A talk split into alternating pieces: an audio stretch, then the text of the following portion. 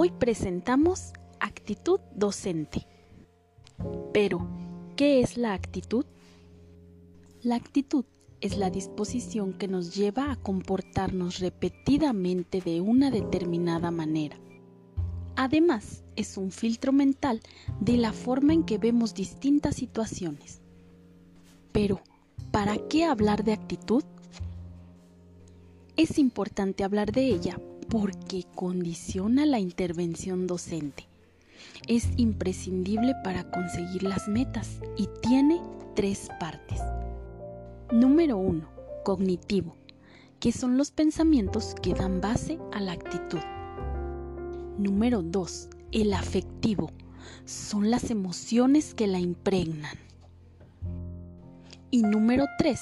El conductual, es la forma en que se manifiesta. Pero, ¿y la actitud se puede modificar? Por supuesto que sí, aunque al tener mucho tiempo de evolución puede resultarnos un poco difícil. Entonces nos toca decidir si somos prisioneros de los hábitos o somos capaces de romper nuestras pautas y crear nuevas formas de ver el mundo y la educación. ¿Y qué hay de la actitud respecto a la enseñanza y el aprendizaje? Existen tres factores para ello, el que enseña, el que aprende y lo que se aprende y el equilibrio es la clave, pues el exceso de uno generará un docente egocéntrico, un alumno amigo y un currículum robot. Hay nueve factores que influyen en nuestra actitud.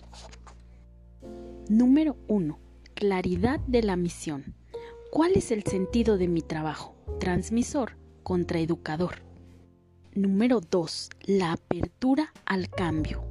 El grado de comodidad para incorporar cambios y aprendizajes. Número 3.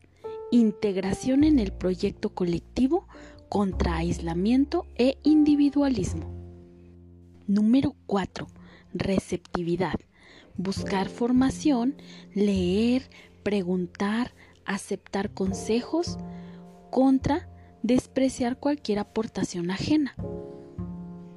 Número 5. Actitud ante los problemas.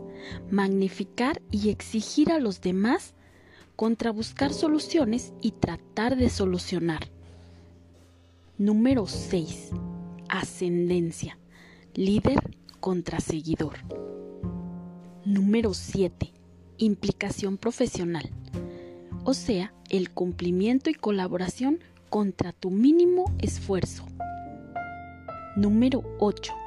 Aceptación de los compañeros.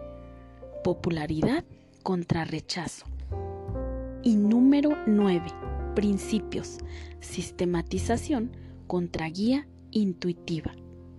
Estos nueve factores determinarán una buena o mala actitud.